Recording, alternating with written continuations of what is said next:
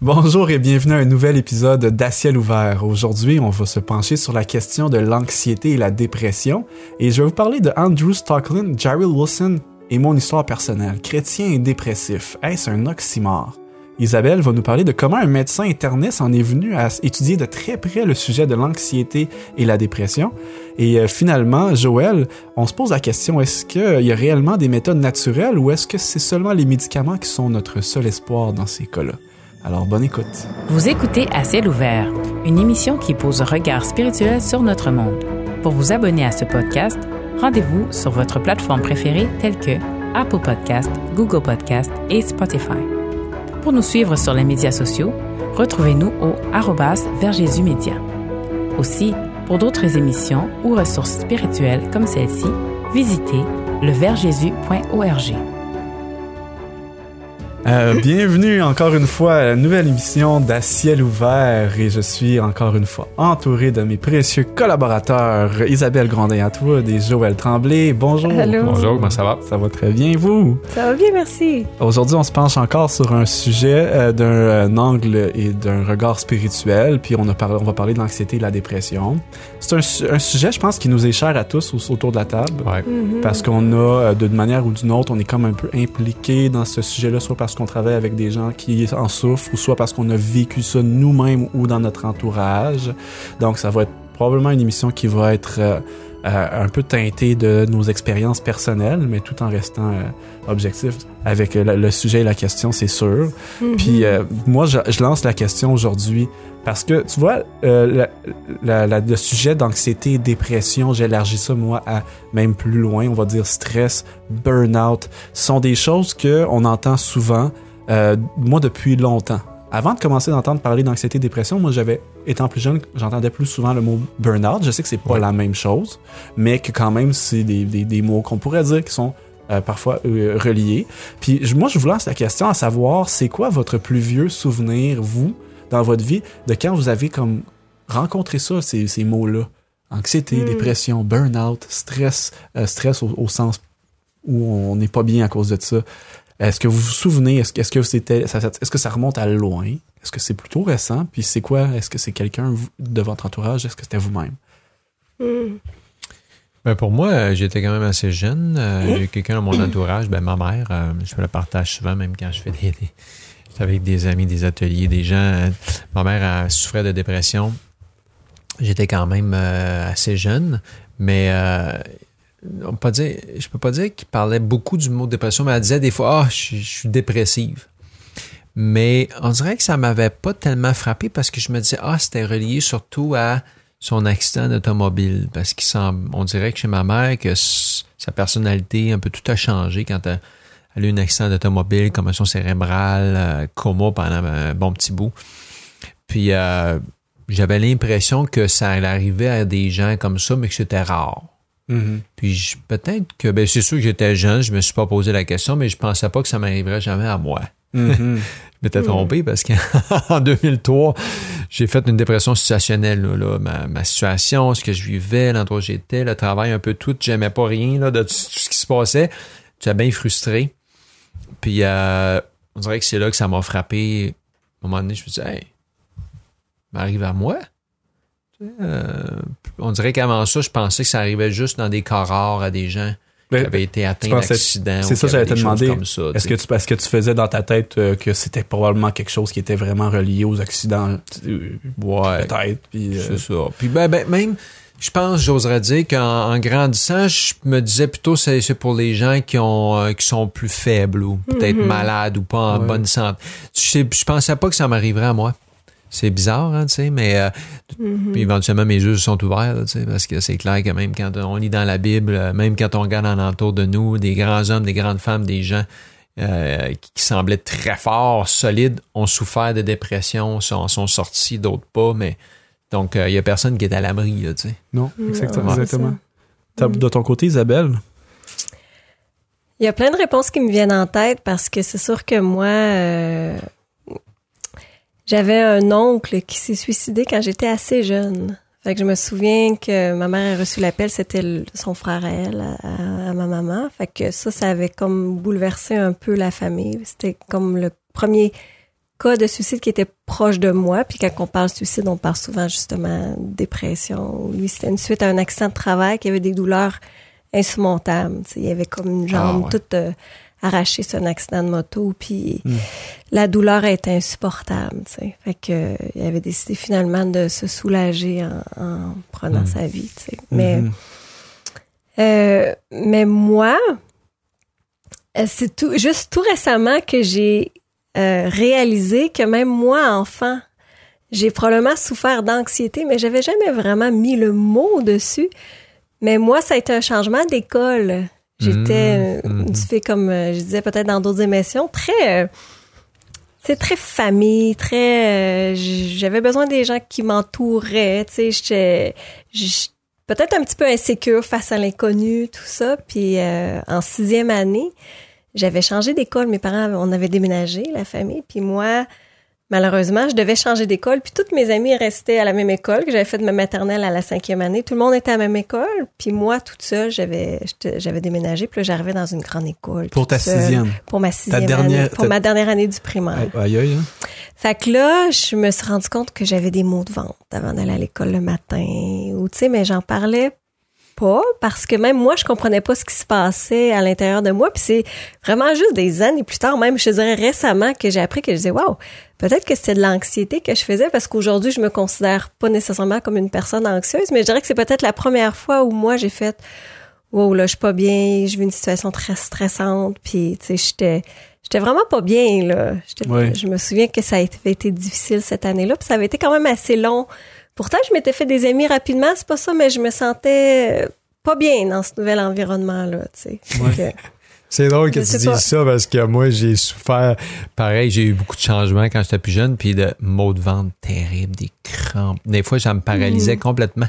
J'avais des Mm. activités avec des jeunes ou des amis. Il fallait que je m'isole dans une chambre, dans un coin, me coucher. Puis c'est juste plus vieux que je me disais, hey, euh, j'avais de la difficulté à gérer mon stress, tu sais. Puis on dirait qu'en vieillissant, ça s'est amélioré beaucoup. Ouais. Euh, mais quand on est plus jeune, tu sais, il n'y a pas d'étiquette comme ça. En tout cas, dans mon temps, il n'y avait pas personne qui avait mis une étiquette là-dessus. non, là, tu sais. c'est ça. Tu disais, calme-toi les nerfs, tu sais. Non, non, exact. Tu sais, mais- Mais c'est drôle parce que ma professeure de sixième année, je me souviens, je pense qu'elle a remarqué quelque chose parce qu'à un moment donné, elle avait laissé une petite carte dans mon pupitre. OK. Puis j'étais allée me cacher dans la chambre de bain pour la lire, puis ça m'avait fait pleurer. Parce Ah ouais? que c'était comme euh, comme une lettre pour que je me sente à l'aise dans sa classe. Puis elle Ah. m'avait comme souligné des qualités. Ah. Puis elle m'avait juste elle avait juste fini en lisant Laisse-toi donc aimer.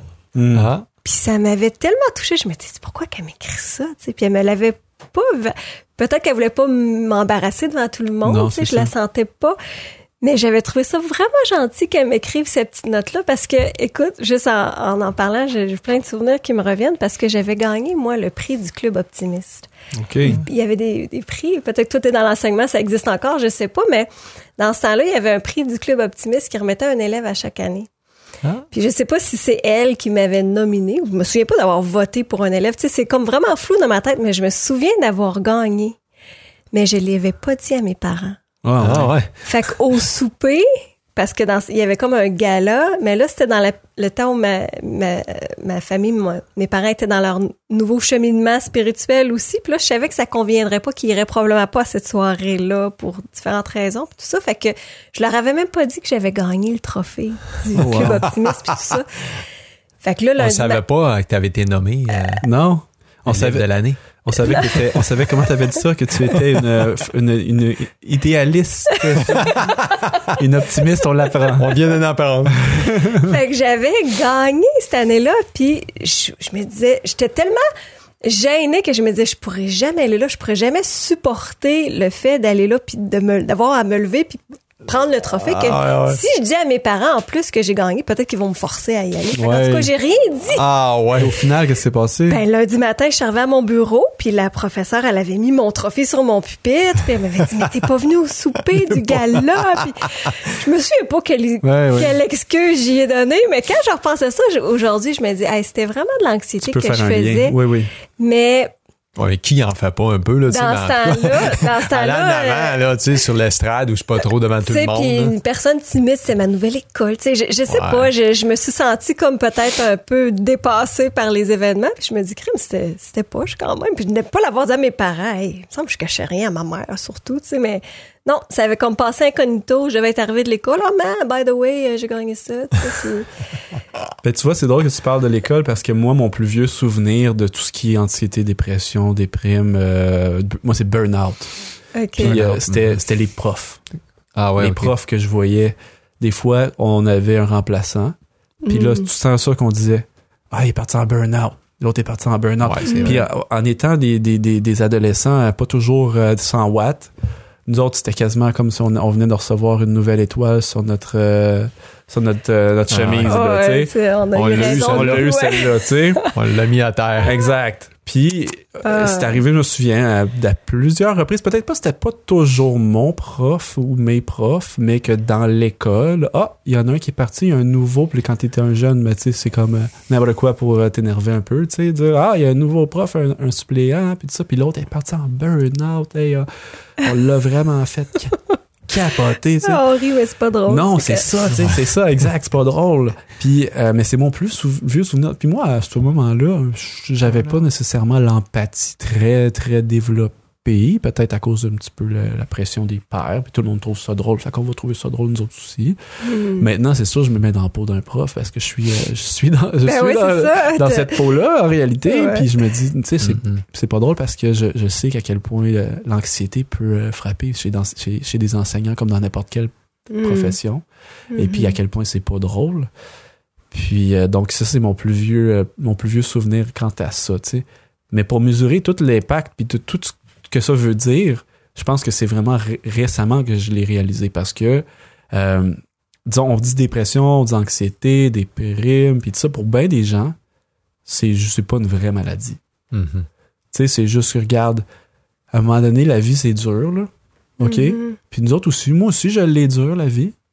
Fait que, euh, retrousse tes manches, puis travaille. tu sais. Donne-toi un coup de pied, puis Ouais, avance. puis Ouais, avance. Ça. Regarde. Mhm. Puis maintenant, je sais que c'est pas du tout la réalité, parce que j'ai, comme tu l'as dit, Joël, toi-même, mais moi, c'est euh, aussi quelque chose qui m'est arrivé. J'ai vécu, j'ai souffert de deux dépressions dans les cinq, six dernières années. Ben, en fait, dans les sept dernières années. Il y en a une qui remonte à il y a sept, sept ou huit ans, puis l'autre qui remonte à à peu près le deux ans et demi. Puis euh, après avoir été dans un séminaire sur l'anxiété et la dépression, là, j'ai, j'ai réellement compris que c'était euh, une- un problème de santé. Là. C'était un Mhm. problème de santé, euh, c'était euh, comme une maladie, c'est vraiment quelque chose, c'est pas, c'est pas imaginaire. Donc on n'était pas des malades imaginaires. Puis là où, tu sais, il y a déjà un tabou face à ça dans la société. Oui, encore, oui, Tu sais, des- on n'en parle pas vraiment énormément. oui. Mhm. Puis, tu sais, là, nous, on est chrétiens, je suis chrétien également. Puis, on dirait que c'est un peu quasiment doublement pire.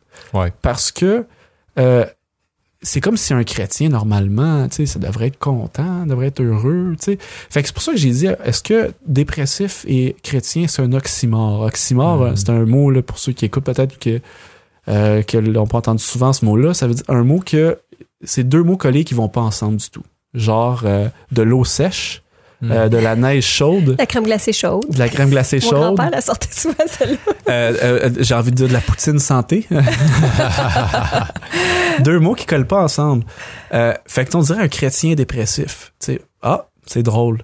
Est-ce que réellement c'est quelque chose qui est possible? Puis tu sais, il y en a même qui vont euh, pousser ça, le pousser. le- moi, ça m'est pas arrivé, mais j'étais quand même, j'ai côtoyé des gens dans le séminaire que j'ai participé qui eux autres avaient de l'anxiété. Peut-être qu'il y en a d'autres qui avaient de la dépression. Puis il y en a d'autres qui étaient chrétiens aussi là où j'étais. Puis il y en a Mm. qui, qui voulaient vraiment pas en parler. Déjà que c'est pas facile d'en parler dans, dans la société en, en général, mais elle, c'est que elle s'était fait des fois dire que c'est parce qu'elle priait pas assez. Mhm. Puis parce que peut-être elle manquait de foi. Ouais, c'est ça. Puis c'est vraiment pas ça que tu as besoin d'entendre, surtout quand tu es dans, dans cette euh, position-là. Puis pourquoi je vous parle de Jared Wilson puis de Andrew Stocklin? Puis euh, ceux qui veulent googler ça, vous le ferez, là, Andrew Stocklin et Jared Wilson, mais c'est très triste quand même comme histoire. Euh, ce sont deux pasteurs aux États-Unis euh, qui avaient à peu près entre 30 et 35 ans les deux et euh, qui avaient une position dans une église là, en tant que pasteur. Et les deux se sont enlevés la vie parce qu'ils souffraient d'anxiété et de dépression. Mhm. Et ces deux personnes-là avaient comme on pourrait peut-être le dire, euh, la vie de rêve de pour bien pour ben des gens. C'était deux beaux bonhommes avec euh, une, une- une belle femme, des beaux enfants. Euh, écoute, avec une église en- qui, qui a beaucoup de monde qui vont à cette église-là, puis une position à- à- à- à- à- dans cette église et tout ça. Et pourtant, c'est, ils n'allaient pas bien au niveau de leur santé mentale. Donc, est-ce comment comment est-ce que ça se fait tout ça? Comment est-ce que c'est possible Puis moi, je, ça m'a beaucoup parlé parce que j'ai réalisé à travers le séminaire que j'ai fait, puis on va en reparler plus tard un peu de tout ce qui est naturel, puis de peut-être quelques causes. Mais j'ai réalisé que euh, une chose qui est très très intéressante, c'est que euh, le le lobe frontal, c'est quelque chose qui est très impliqué dans beaucoup de cas de dépression, puis probablement même d'anxiété, parce que s'il n'est pas en très bonne santé, ça peut nous nuire à bien des égards. OK? Mhm. Puis j'avais appris aussi que c'était là que la- le, le centre de la moralité et de la spiritualité se trouvait, Et, Et- de la volonté. et de la volonté, exactement, tellement important de le mentionner. Puis moi, euh, comprenant maintenant ces aspects-là, je me disais, OK, là, moi, ma spiritualité, quand j'ai surmonté la dépression et grâce à tous les outils que j'ai été chercher, j'ai en même temps euh, expérimenté un réveil au niveau de ma spiritualité. Mhm. Puis, pendant les époques sombres, j'avais pas vraiment envie de rien faire. Mhm. Puis j'avais pas vraiment envie d'aller chercher de l'aide. Hmm. Puis, fait que dans le fond, t'es comme un petit peu, tu vois tout en gris, puis à quoi bon? C'est un peu ça l'état d'esprit, à quoi bon, de toute façon. Puis c'est sûr que euh, il y a les belles, il y a des très belles promesses dans la Bible. Mhm. Sauf que si t'as pas tant le, le désir d'aller lire des promesses bibliques, puis que pff, tu les regardes vraiment avec euh, euh, ce, ce- ce- ce toi qui était même qui est même pas capable d'analyser, de, de réfléchir correctement, ça, ça peut difficilement avoir un effet euh, sur toi. Mhm. C'est un peu comme ça que je le, je le- l'expérimentais. Puis, puis ça, je, je jette pas la pierre à quiconque. C'est parce que on est dans un euh, dans un monde où parfois euh, notre euh, notre vie spirituelle peut malheureusement prendre le bord, Mhm. même si fondamentalement on sait qu'on est chrétien. Mhm. Puis, euh, en dehors de ça, il y a, il y a bien d'autres choses qui sont capitales pour la santé d'un individu. Je m'explique. Il n'y a jamais personne qui dirait à quelqu'un euh, Ah, tu souffres de diabète? Ah, ben c'est parce que tu manques de foi puis que tu pries pas assez. Mhm. Il n'y a personne qui va jamais dire ça. Non. Et pourtant, Mhm. on va peut-être le dire dans d'autres contextes, comme on vient de le dire au niveau de la santé mentale. Parce qu'on on se dit, on dit comme si c'est séparé. La santé physique, c'est normal, c'est quelque chose qu'on entend pas mal plus parler, puis que c'est pas tellement tabou en réalité. Le monde se cacheront pas de leur maladie physique, là. OK? Puis ça va être à la limite euh, quelque chose qui peut t'attirer de l'empathie. En revanche, la santé mentale va souvent, souvent ne pas t'attirer de l'empathie. Mhm. Et alors, ça, ça, ça, ça rend ça encore plus dur, je pense, et encore plus compliqué. Euh, donc, on va pouvoir euh, se pencher sur la question bientôt aussi avec les, euh, le, le- le docteur Nedley qui va qui, qui a fouillé ça un peu parce Mhm. qu'on se dit il y a quelque chose à faire, lui, il y a quelque chose là. On a des êtres humains qui euh, euh, qui croient en Dieu, qui croient pas en Dieu, mais qui qui vont pas bien. Mhm. OK? Puis moi, j'étais un prof d'éducation physique et à la santé. Et pourtant, je ne faisais pas tant attention que ça à mon mode de vie. Parce que physiquement puis visuellement, euh, personnellement, on voit, j'étais un homme qui avait l'air en santé.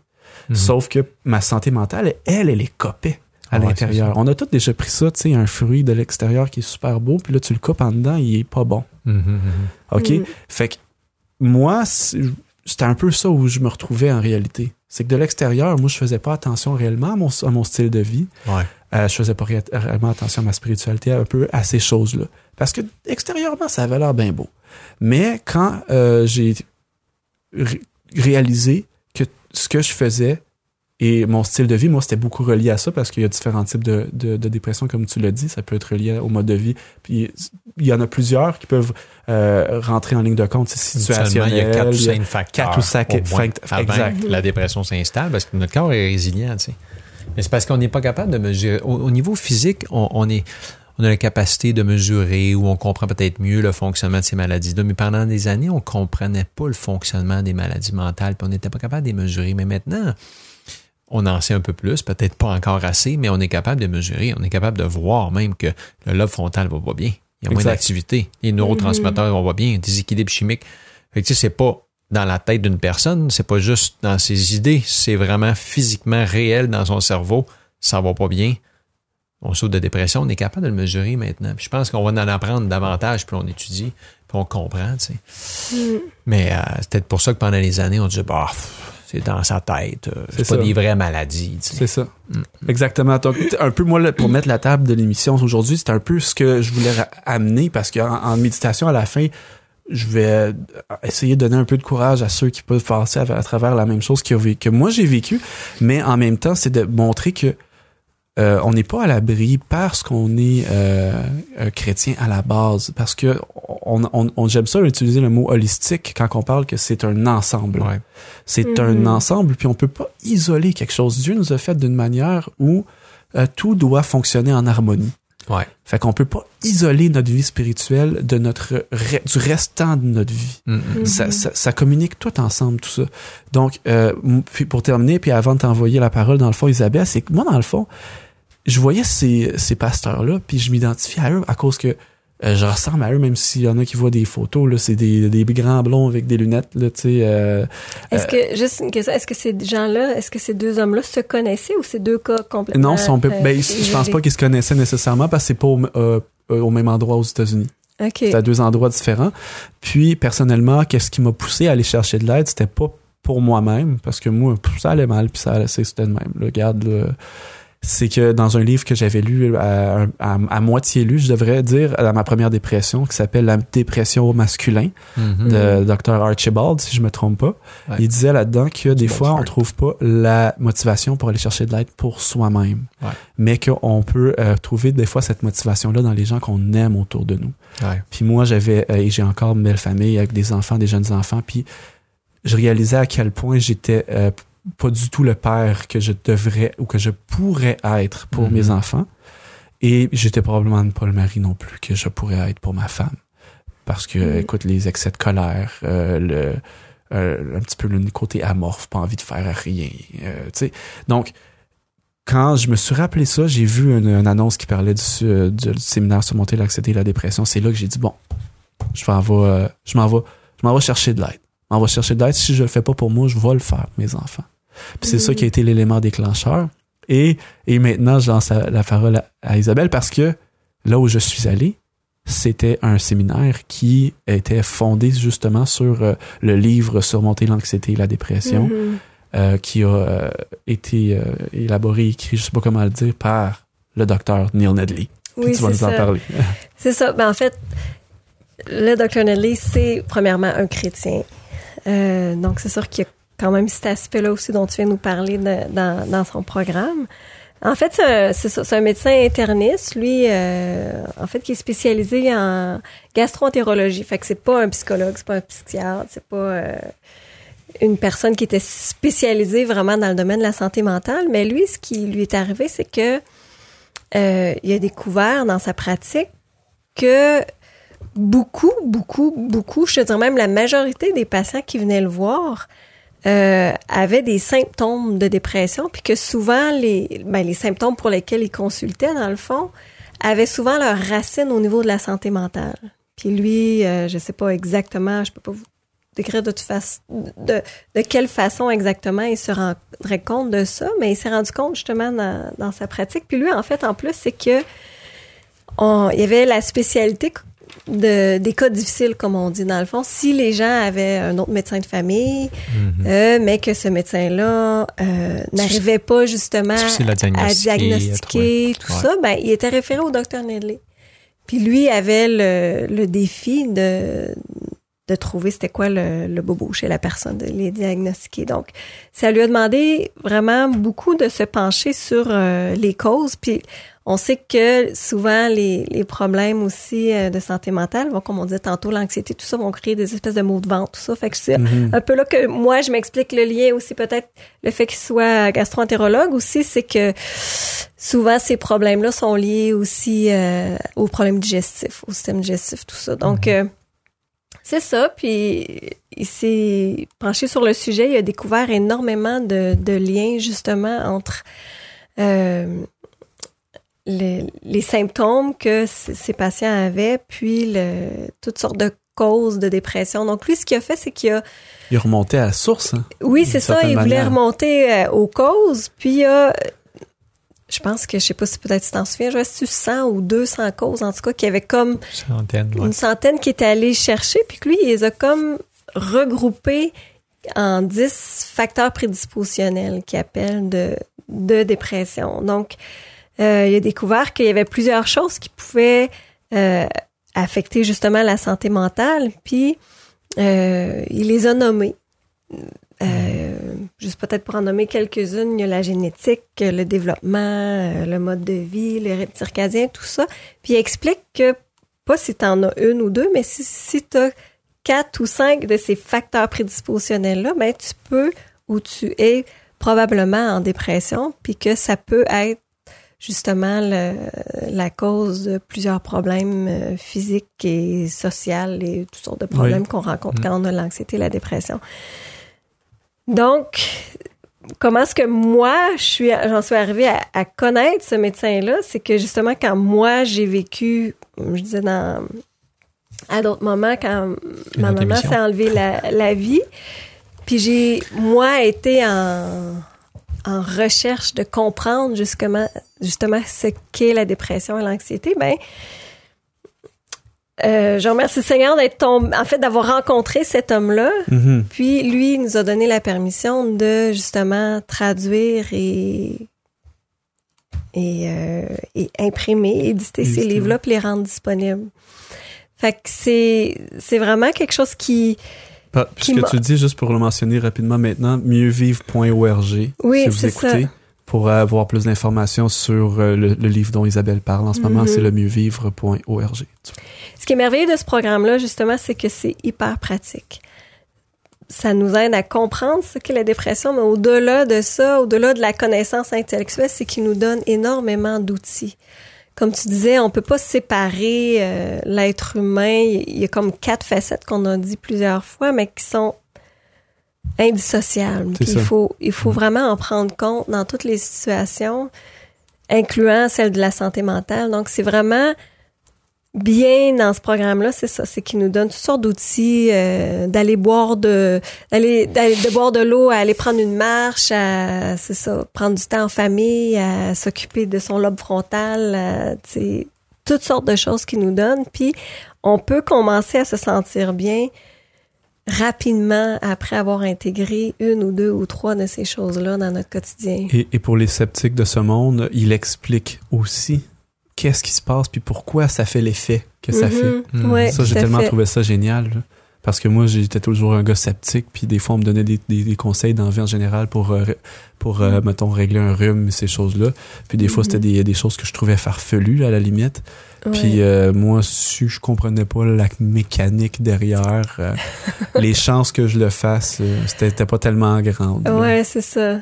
J'aimais ça, ce côté-là, par rapport au Oui, livre. tu as raison parce que c'est sûr que ça demande quand même euh, peut-être un peu plus d'effort que tout simplement prendre un comprimé d'antidépresseur. Puis je veux pas dire que c'est pas c'est pas la chose à faire puis même que Dr Nadley dit que pour un certain temps, pour certaines personnes, c'est même nécessaire. Mais il nous amène un peu plus loin par rapport à Mhm. par rapport à ça, il nous donne plus de pistes que je dirais peut-être un peu plus euh, durables même par rapport à, à la gestion de l'anxiété et de la dépression parce qu'il faut se le dire, écoute, c'est pas on parle de ça aujourd'hui pas parce que pas seulement parce qu'on l'a vé- vé- vécu nous, mais parce que c'est un problème à échelle mondiale Oui. énormément Ouais. important. Écoute, ça coûte énormément cher aujourd'hui toutes les tous les congés de maladie causés par la dépression, toutes les recherches qui sont faites, tous les manques de productivité. euh, n'importe quoi. Il y, a, il y a probablement d'autres idées qui vous viennent à l'esprit, mais c'est, c'est vraiment quelque chose qui coûte extrêmement cher à, à la société aujourd'hui, mais qui coûte cher en vie aussi. Le taux de suicide arrête pas d'augmenter. Euh, tu sais, la dépression touche de plus en plus de jeunes, de plus en plus, ouais. plus jeunes. Ouais. C'est- Élie dans la Bible qui, justement, à un moment donné, il en avait assez. Ben oui. ouais, tout Puis- à fait. Puis, parce qu'on parle de, de, justement d'hommes chrétiens, puis euh, lui, euh, à un moment donné, il a dit non, moi, là, euh, regarde, c'est trop pour moi. Ouais. Ouais, je veux en il voulait, finir. il voulait venir une expérience Ah ouais, il y avait une avec le Seigneur extraordinaire Forte. de miracles. Puis on peut se dire, mais comment est-ce qu'après avoir... Avant, on aurait dit, OK, bon, ben là, ça y a pris un petit boost, puis là, il a vécu ça. Mais c'est après avoir vécu ça même que ça lui est arrivé. Puis tu sais, Chani, moi, comme je disais, ma mère est- était chrétienne aussi au moment où elle s'est enlevée la vie.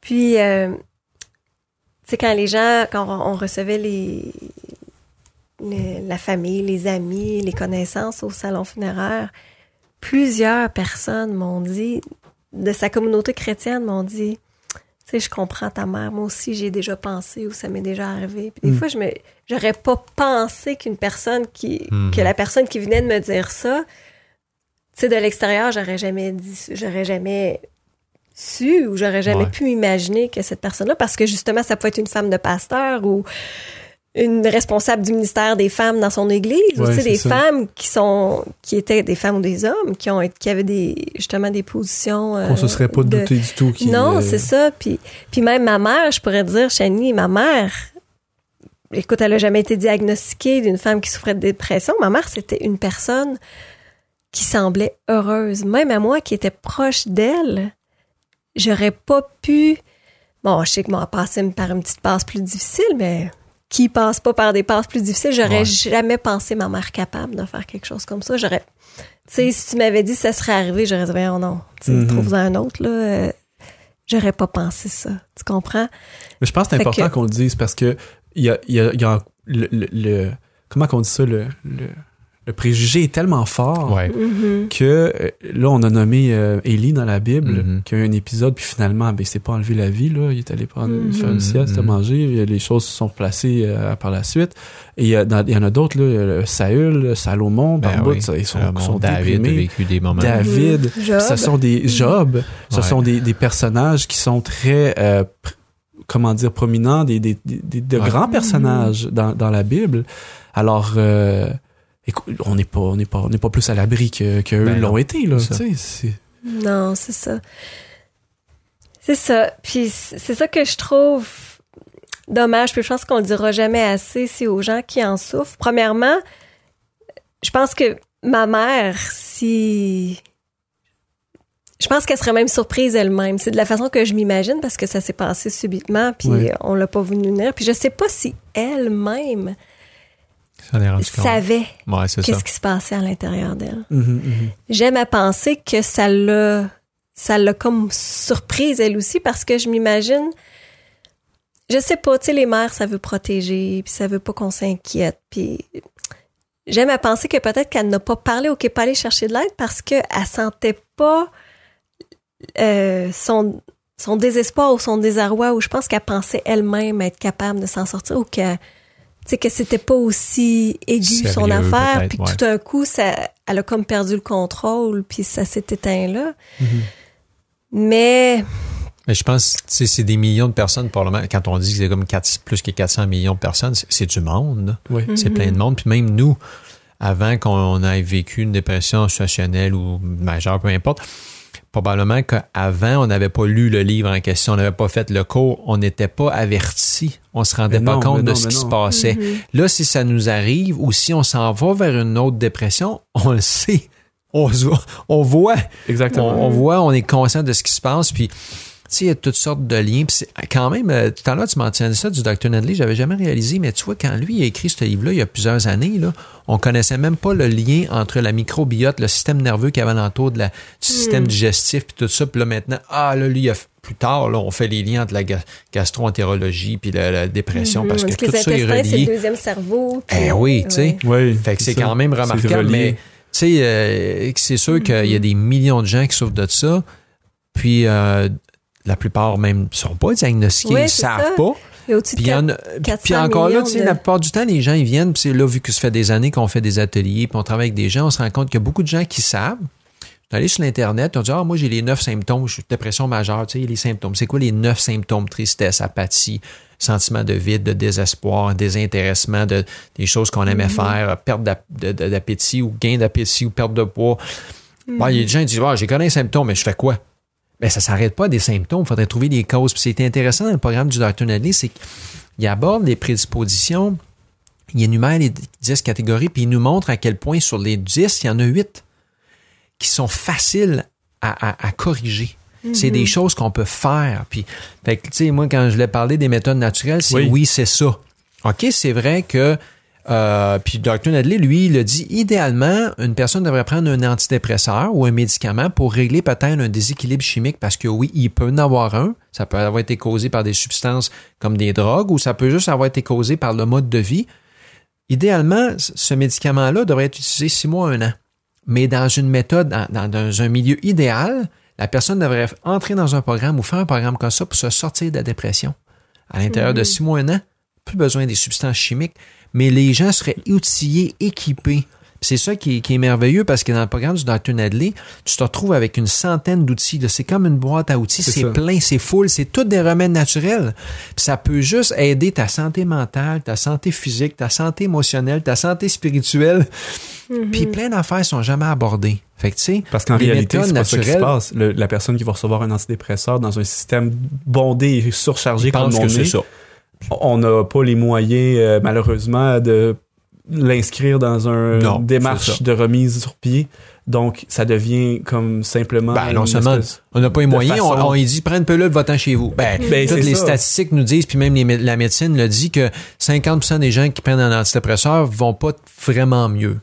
Puis 25 à 30% disent que ça n'a rien changé. Fait que là, tu te dis, ben, c'est pas un succès total, là. Non, c'est ça. Alors, on sait que c'est pas ça la solution à long terme. Alors, on dit pas aux gens d'arrêter le médicament, mais on dit, trouvez un programme, prenez, prenez ces outils-là, puis vous allez vous rendre compte que peut-être que votre vie va changer tout à coup parce que vous allez dire, wow, j'avais euh, besoin des, des vrais outils, des méthodes naturelles. Il y en a plein. Euh, on parlait du rythme circadien. Des fois, le rythme circadien est tout déréglé. Puis c'est- c'est c'est- c'est simple. Si on trouve la méthode pour utiliser la lumière du soleil, la luminothérapie ou aller à l'extérieur, on peut, on peut régler le rythme circadien qui est tout déréglé. Fait que deux méthodes, la lumière du soleil, c'est l'exposition à la lumière, puis les, les, les heures du coucher de repas. On peut régler. Puis souvent, les gens qui sont de dépression, d'anxiété, le, le cycle est inversé. Ils vivent de nuit, ils vivent tout croche. Tu sais? Oui. Méthode simple, facile, ça. peut juste améliorer la santé. Les deux catégories qui sont pratiquement jamais abordées, l'alimentation puis le lobe frontal. Toi, tu nous as parlé du lobe frontal. La plupart des gens disent, c'est quoi ça, le lobe frontal? Ben, c'est- ou bien on dit des fois le cortex J'ai cérébral. pas ça. Moi, n'ai pas de ça. hey, l'être humain, là, 33% de notre cerveau, c'est le lobe frontal. Ça sert à quoi? Moralité, spiritualité, discernement, volonté. Tu dis, wow! Fait que quand ça marche pas, cette affaire-là, là, tu peux même parler des choses spirituelles ou monter des belles choses à quelqu'un. Il fait, de quoi tu parles? Son lobe frontal va pas bien. Mhm. Il a même pas envie de chercher de l'aide. On comprend pourquoi quand on souffre de dépression, on n'a même pas envie, on n'a plus de volonté. Le lobe frontal fonctionne pratiquement pas, tu sais. Puis là, ben, souvent, quand on se rend compte de ça, en plus, on dit, on prend un cours de même, puis on fait dire, mais merde, je mange tout croche, je mange pas pantoute ce que j'ai besoin de manger. Les neurotransmetteurs vont pas bien, mais là, faut que tu manges des, des légumes verts pour avoir assez de, de, de- assez de, de- d'acide folique. Faut que tu manges des euh, paquets de graines pour avoir assez de tryptophane, pour être capable d'avoir les neurotransmetteurs. C'est full de remèdes naturels, de méthodes naturelles qui ont démontré, qui ont fait leurs preuves, là, qui ont été démontrées dans la littérature scientifique. Fait que, tu sais, c'est un Quand programme. tu veux dire, quand tu veux dire méthode naturelle, je, je vais juste pas, je vais juste m'assurer que les gens qui nous écoutent pensent pas que on va leur demander d'aller s'acheter des vitamines ou des Ah non, non, c'est ça, c'est ça qu'on va dire méthode quand on dit, mais c'est, ça, c'est le, Ouais. des- le mode de vie dans le fond. C'est ça, c'est qu'on des va- méthodes qu'on autres que les comme- médicaments, mettons. C'est ça.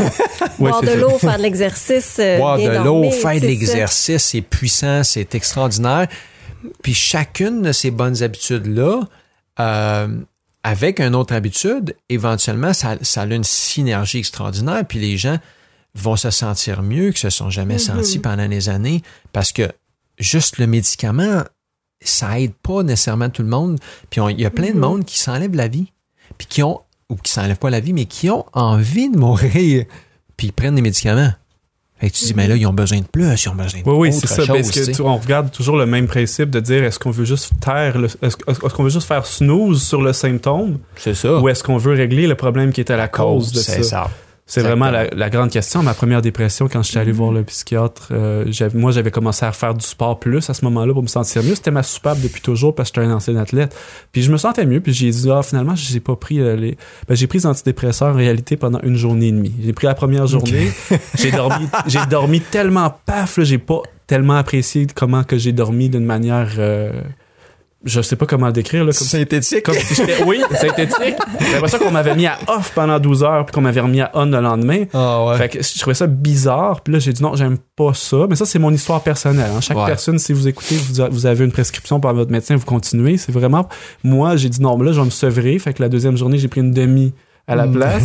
Probablement que c'était pas nécessaire parce que ça faisait vraiment rien. Pas longtemps, mais. Moi, j'ai déjà entendu ça quelque part. Je me. Le principe était bon, c'est ça. Ouais, c'est ben, ça. le Là, quand j'avais dit ça, il avait, il avait souri déjà partant Oh. de mon sevrage. Puis il avait dit qu'effectivement, c'est une des façons de traiter euh, la, la- la dépression, la- l'activité physique, mais que malheureusement, la plupart des gens ne sont pas, euh, ils n'ont pas la volonté pour le Volontairement. faire ou qui sont pas nécessairement condi- en condition pour commencer Condition. Mm. euh, ça. Fait que, en réalité, ce que je suis en train de dire, c'est qu'il m'en a pas parlé. Il m'a tout C'est suite triste quand même, hein? envoyé. Ouais. Mais il était très gentil, tout Ouais. ça. C'est vraiment pas comme euh, de jeter la pierre à, à quiconque, Mm. mais de prendre conscience de tout ce qu'on vient de dire, puis que C'est ça. Puis une autre affaire que moi je trouve vraiment triste, là, c'est que on est dans une société, puis il y en a plein d'autres, des sociétés comme la nôtre, où on encourage les gens à utiliser des substances qui n'amènent rien de bon. Puis Mm. c'est plate à dire, mais l'alcool s'est mis sur un point sur un piédestal. Tu sais, on, on, on met l'alcool à tous les, les événements. Au Québec, on aime bien l'alcool, la drogue, un petit peu de, de mari, un petit peu de, de, de cannabis, un petit peu de, de différentes choses. Puis on banalise souvent beaucoup trop ces choses-là parce que malheureusement, lorsqu'on utilise ces substances-là une fois ou deux ou trois, c'est peut-être une chose, mais quand on les utilise plus plusieurs fois, on retombe souvent à ces substances-là quand on a des problèmes, on souffre d'anxiété, de dépression, mais ça peut littéralement dé- créer un déséquilibre chimique dans notre cerveau. Et finalement, ces substances-là nous aideront jamais. Puis il y a plein de gens qui se sont jamais fait dire que lorsqu'on souffre d'anxiété, de dépression, on a toutes sortes de problèmes comme ça, on devrait éviter ces substances-là parce qu'elles affectent le lobe frontal. C'est la première, le premier organe qui est affecté, c'est le lobe frontal. Fait que, euh, tu sais, les gens, euh, quand ils viennent, euh, ils regardent, un- prennent un programme comme ça ou ils lisent un livre comme ça, ils font Waouh, j'ai jamais entendu parler de ça. non, c'est ça. Personne m'a jamais dit ça. Puis, euh, dans le fond, c'est ça qu'on veut, tu sais. C'est un programme extraordinaire. Le Dr. Nadley a fait un, un travail extraordinaire pour rassembler toutes ces informations-là parce qu'il voyait puis il savait qu'il il devait trouver des solutions durables pour que ses patients se sentent mieux, tu sais. Puis euh, c'est ça qu'on veut. Je pense qu'on a tous vécu ça un petit peu à certains niveaux, puis on s'est rendu compte de quelle importance ça avait. On est dans un... C'est un fléau. Plein de Ah gens oui, souffrent d'anxiété, de dépression. Puis la plupart des gens ne se sont pas fait dire la vérité à ce sujet-là, ne se sont pas fait dire qu'il y a des méthodes, ils peuvent s'en sortir, c'est possible d'en guérir, puis d'aller super bien, puis de même après ça d'être capable d'en aider d'autres. C'est ça, c'est ça qu'on veut, c'est ça qu'on se dit dans le fond. On veut que notre société aille mieux, on veut que les gens se- soient heureux, puis euh, il faut, faut pas, faut pas se cacher, il faut Oui. se dire la vérité. tu sais. Donc, je veux, je veux dire euh, maintenant, avant de, avant de diriger vers la méditation, parce que déjà, le temps passe tellement vite, parce que je sens que nous autres, on pourrait rester jusqu'à demain matin puis continuer de parler de ce sujet-là assez facilement. Ah, vraiment. Euh, on va manquer, on va, dire- euh, on- on va manquer de temps pour aller en plus en profondeur, mais l'idée c'est de vraiment sensibiliser les gens puis à comprendre que ça peut toucher tout le monde. Et puis j'aimerais aussi rappeler que euh, l'information dont on a parlé aujourd'hui, vous pouvez aller la retrouver euh, sur le site mieuxvivre.org. Vous allez pouvoir voir là euh, le livre ainsi que le cahier d'exercice surmonter l'anxiété et la dépression qui a été écrit euh, par euh, Neil Nedley, le docteur aux États-Unis, qui a été traduit par Mieux Vivre et les éditions Mieux Vivre. Donc, c'est au mieuxvivre.org que vous pouvez trouver euh, toutes ces informations-là extraordinaires. Et maintenant, j'aimerais ça quand même m'adresser encore une fois au niveau spirituel de la chose. Parce que il y a une, il y a une, des, une des choses que j'ai expérimenté personnellement quand j'ai guéri de surmonter l'anxiété et la dépression, c'est euh, ce réveil spirituel que j'ai vécu, qui était extraordinaire. Et quand on est aux prises avec un cerveau qui fonctionne pas bien, euh, qu'on n'est pas capable de réfléchir correctement, on finit par adopter toutes sortes de comportements qui, des fois, vont même pas en lien avec notre, euh, nos valeurs personnelles. On peut développer des dépendances. On peut développer toutes sortes de mécanismes qui sont euh, malheureusement néfastes pour nous autres. Et tout ça, ça vient contribuer à ce qu'on ait plus d'intérêt pour les choses spirituelles. Et quand j'ai, euh, moi, entrepris ma démarche, c'était réellement pour redevenir ou devenir une personne qui allait pouvoir bien prendre soin de sa famille mais j'ai tellement eu de bénéfices. OK, des fois on dit là des euh, euh, dans, dans, les guerres on dit des, euh, des, des, dommages collatéraux. OK, mais là ça c'était l'inverse, c'était des bénéfices collatéraux. J'allais là pour simplement une chose puis j'ai retrouvé tout le reste qui était autour. Donc je me retrouvais à au départ être un peu comme Adam et Ève qui se cachent de la voix de Dieu dans le fond du jardin, pas intéressé, même à la limite, je veux pas me faire trouver. Et à cause de tout ce qui s'est passé, j'ai recommencé avec euh, à prendre le goût à la vie premièrement et à rechercher les choses spirituelles. Donc, il y a un, euh, un passage dans la Bible qui dit que Jésus est venu pour qu'on ait la vie et qu'on ait, on l'ait en abondance. Et puis ça, on parle pas d'abondance matérielle. En anglais, ils disent d'une façon qui dit que vous ayez la vie, que you have it to the full que vous expérimentiez la vie abondamment.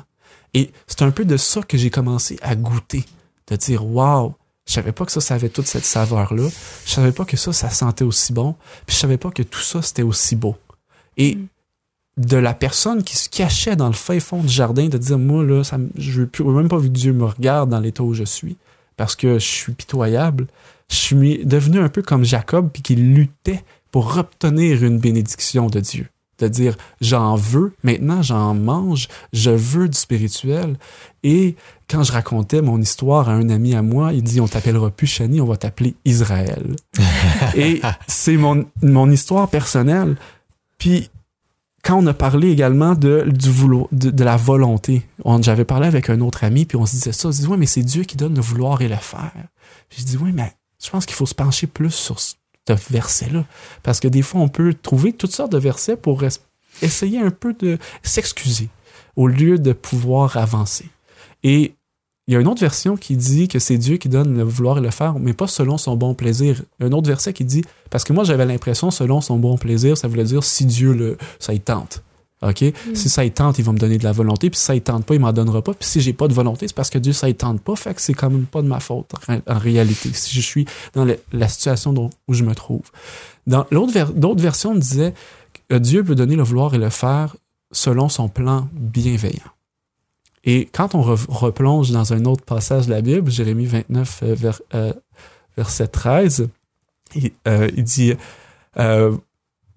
non, verset 11, excusez, je connais les, projets que j'ai formés sur vous, dit l'Éternel, projets de paix et non de malheur, afin que vous ayez un avenir et de l'espérance. Donc, le plan bienveillant de Dieu, c'est qu'on ait un avenir et de l'espérance. C'est ça son plan bienveillant. Donc, si Dieu veut qu'on ait un avenir et de l'espérance, ça veut dire qu'il veut qu'on ait le vouloir et le faire. Puis ça, la seule chose qui nous empêche en réalité de l'avoir, hormis la situation dont on, se trouve peut-être au niveau mais s'il y a une prière qu'on peut exercer, c'est que le Seigneur nous dit que si on lui demande, il va nous donner les bonnes choses qui sont bonnes pour nous. Donc, si moi je vous encourage, après avoir vécu l'expérience que j'ai vécue euh, à travers tout ça, s'il y a une prière que je ferais peut-être euh, pour m'aider dans mon euh, processus, c'est de dire Seigneur, je veux que tu me donnes le vouloir. Donne-moi la volonté pour aller me sortir de l'état où je me, trouve en ce moment. Parce que le Seigneur, il veut nous la donner, cette volonté-là. C'est selon son plan bienveillant qu'il a pour vous et qu'il avait pour moi.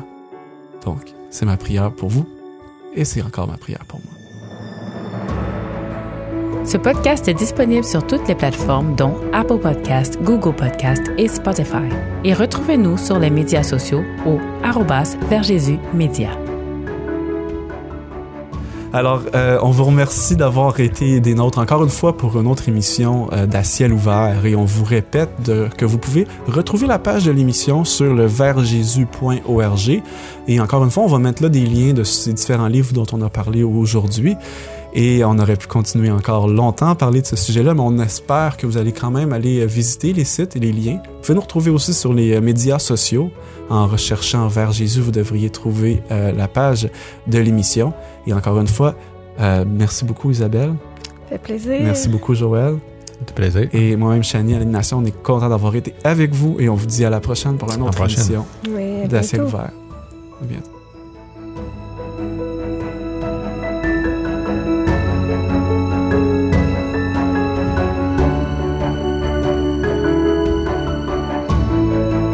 Vous écoutiez À ciel ouvert, une production de Vers Jésus. Pour d'autres émissions ou ressources spirituelles comme celle-ci, visitez leversjésus.org.